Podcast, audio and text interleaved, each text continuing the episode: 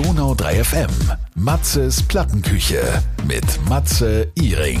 Ja, heute mit Caro und Daniel vom Glasperlenspiel. Erstmal Hallo und Servus. Hallöchen. Hey, yo, guten Tag. In der heutigen Zeit ist es ja wirklich cool. Man kann quasi über Teams sprechen. Ich sehe jetzt die Caro am Bildschirm und den Daniel zu Hause, glaube ich, seid ihr, ne? Ja, genau. Genau. Aber getrennt zu Hause. Also wir sind quasi einmal, wir haben ja zwei Standorte, einmal Berlin und Bodensee. Und äh, Caro ist gerade am Bodensee, ich bin gerade in Berlin, deshalb auch äh, Videokonferenz. Das ist ja sozusagen in der Plattenküche eine Zusammenführung von Glasperlenspiel. Kann man das so sagen, oder heute? Ja, also ihr bringt uns heute wieder zusammen. Das ist doch Wahnsinn. schön. Ich musste gleich zweimal hinschauen, als ich gesehen habe, es gibt was Neues von euch. Darüber habe ich mich sehr gefreut.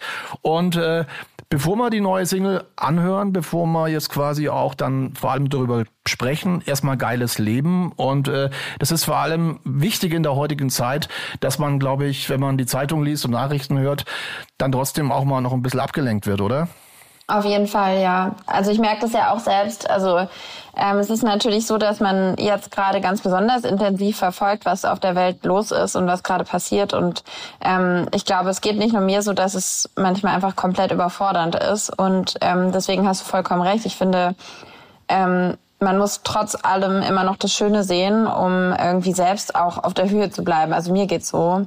Wenn ich äh, natürlich informiere ich mich und natürlich ist es auch wichtig, an, zu helfen und und ähm, auch an jeder Stelle zu gucken, was kann ich selber tun, damit die Welt ein Stückchen besser wird, so auch im kleinsten Kreise. Ne? Aber trotzdem ist es wichtig, auch in den in solchen Zeiten wie heute oder wie jetzt, die jetzt gerade herrschen, einfach sich ähm, auch mit schönen Dingen ab und zu be zu beschäftigen. Der Sommer war für euch, für Glasperlenspiegel, sensationell, denn ihr habt einige Festivals gespielt, ne? Ey, es hat so gut getan, äh, wieder zu spielen. Und äh, wir haben, ja, ich glaube, wir haben 40 Shows gespielt.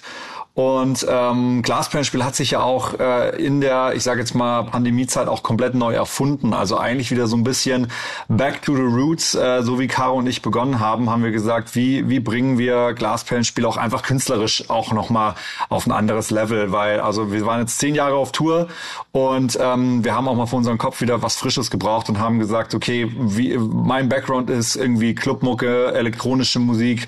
Wie kriegen wir dieses, äh, diesen Kosmos von Glasperlenspiel auch live übertragen und haben dann einfach dieses Club DJ Set entwickelt, mit dem wir den ganzen Sommer auf Tour waren und ähm, das hat sich einfach so gut angefühlt und äh, das Schöne ist auch einfach, die Fans haben mit uns getanzt und äh, tolle Shows gehabt, also hat wir hatten eine Menge Spaß und äh, für uns auch wieder gerade so ganz viele frische Energie, die, die die super gut tut. Wir haben eben darüber gesprochen, wieder back to the roots ist das Ganze gegangen bei euch. Wir kennen uns ja schon seit Anfang an und ich habe ja immer schon auch äh, euch verfolgt und, und da hat sich ja in den letzten Jahren auch einiges getan mit, mit LED-Wänden, mit dir. Du hast da auch technisch gesehen, das freut natürlich die Caro, weil da kennt sie sich natürlich total cool aus. Ja, das hat alles du hast da rumgedoktert in, du hast da rumgedoktert in deinem, in deinem Techniklabor und hast, glaube ich, jetzt wirklich eine Kiste zusammengedengelt, die klasse ist, mit der man wirklich live toll arbeiten kann. Ne? Absolut. Also die die Frage ist halt, wie kriegt man so einen Kosmos von, wir waren jetzt irgendwie ganz viele Jahre mit der Band unterwegs, wie kriegt man aber so einen Kosmos von dynamischem äh, äh, Live-Auflegen? So, man denkt ja mal ganz oft, ey, da steht ein DJ, der drückt nur ein Knöpfchen, aber es ist halt leider Ja, nicht so einfach. Das kannst du natürlich bestätigen, weil du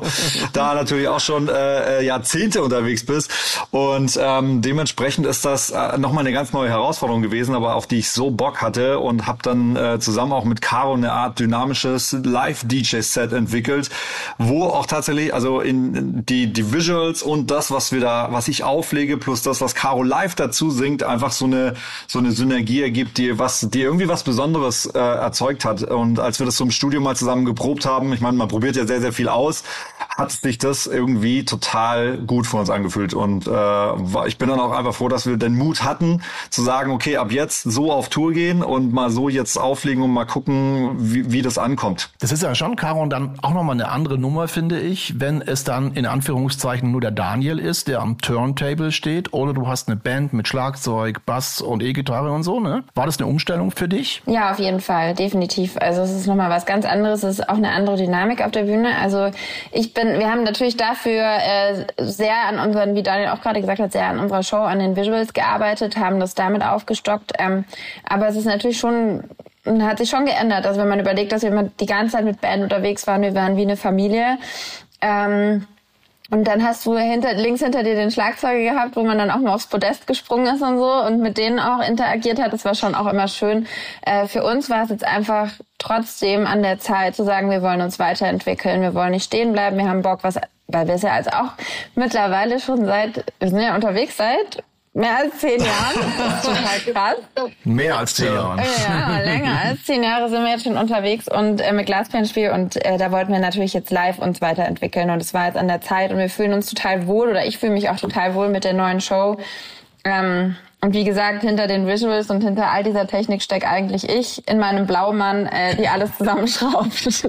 Nein, natürlich nicht, aber äh, wir ergänzen uns da ganz gut so. Technik und Gesang trifft aufeinander. Ja, und das Besondere ist, ich bin tatsächlich auch, also es kommt ganz oft vor, dass zum Beispiel auch ein, ein, bekannter Hit von uns auch einfach jeden Abend in einem anderen Gewand präsentiert wird. Das ist mir ganz, ganz wichtig. Also ich remixe ja auch permanent unsere Songs immer wieder neu, um auch da äh, frisch zu bleiben. Und äh, man hört auch tatsächlich, also das ist immer auch so, wir haben das auch schon von Fans gehört, ähm, die im Publikum stehen, die das dann total äh, äh, spannend finden. So, okay, wie, wie wird heute Abend echt gespielt? Wie wird heute Abend nie vergessen gespielt? Und das ist so eine Facette, die entdeckt man nochmal ganz neu. Und ich bin da auch, wenn ich von der Bühne runtergehe und merke, oh, der Mix hat nicht funktioniert, ich, ich setze irgendwie Laptop auf, mache direkt eine neue Produktion äh, für, für eine Version. Und aber trotzdem die Essenz äh, der Songs, die, das ist ja ganz, ganz wichtig, die sind immer, die sind immer da. So, und dann versuche ich da permanent zu experimentieren. Ich wollte jetzt eigentlich über die neue Single sprechen, aber wir sind jetzt gerade bei diesem Text Technik-Part stehen geblieben. KI ist ja so, so Segen und Fluch. Ähm, es zieht ja auch bei euch Künstlern ein, dass man Texte mit KI machen kann, produzieren kann. Habt ihr Angst vor KI?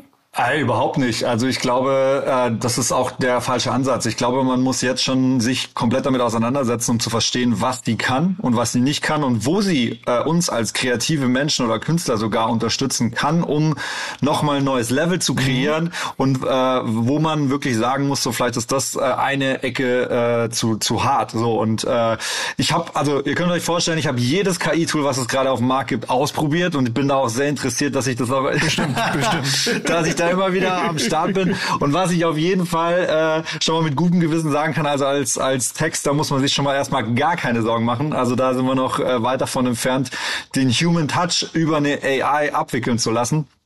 Und ich meine, man muss sich ja auch immer wieder die Frage stellen, dieses ganze KI-Thema wird ja von der Presse auch immer so ein bisschen falsch dargestellt, weil es ist ja nicht wirklich eine künstliche Intelligenz. Das ist eine algorithmische Methodik, die einfach äh, per Zufallsgenerator immer den größtmöglichen Nenner raussucht und dadurch wirkt das für uns natürlich sehr, ich sag mal, intelligent, am Ende ist es aber trotzdem nur eine Mustererkennung. Und äh, ich glaube, in den ganzen Jahren hat man, hat sich immer wieder bewiesen, dass natürlich immer Leute, die auch so Copycat-mäßig versucht haben, Hits zu kopieren, dass das immer nicht so richtig funktioniert hat, bis dann wieder so ein Human Touch oder eine neue Komponente dazu kam oder so eine neue Herangehensweise. Und äh, deshalb bin ich da, also ich nutze das da auch komplett schon für mich selbst und ich finde, es gibt so eine rote Linie, die darf man nicht überschreiten. Das ist so, das hat jeder mitbekommen. Drake, der gar nicht im Studio war und auf einmal wurde ein Song released und Drake hat drauf gerappt im Endeffekt wurde seine Stimme einfach genommen und einen Voice Generator gebaut. Und das ist so, aber das, das verletzt ja am Ende auch Persönlichkeitsrechte und Urheberrechte. Und da gibt es aber schon immer in der Musik die rote Linie. Ne? Also Urheberrechte verletzen geht nicht, Persönlichkeitsrechte geht nicht.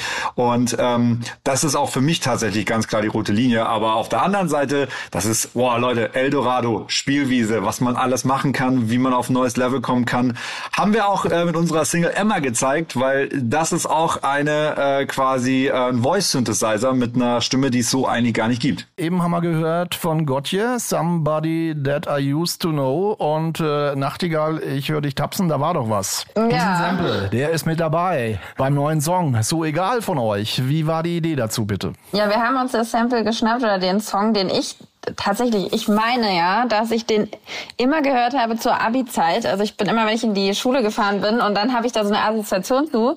Ist jetzt keine schlechte Assoziation. Also ich habe mich dann auch gefreut und immer wenn, wenn dann das Abi, also gerade zu der Zeit, als das Abi rum war und so, kam dieser Song raus. Also Gautier, Somebody That I Used to Know. Ich habe ihn so geliebt, ich habe ihn rauf und runter gehört zu der Zeit.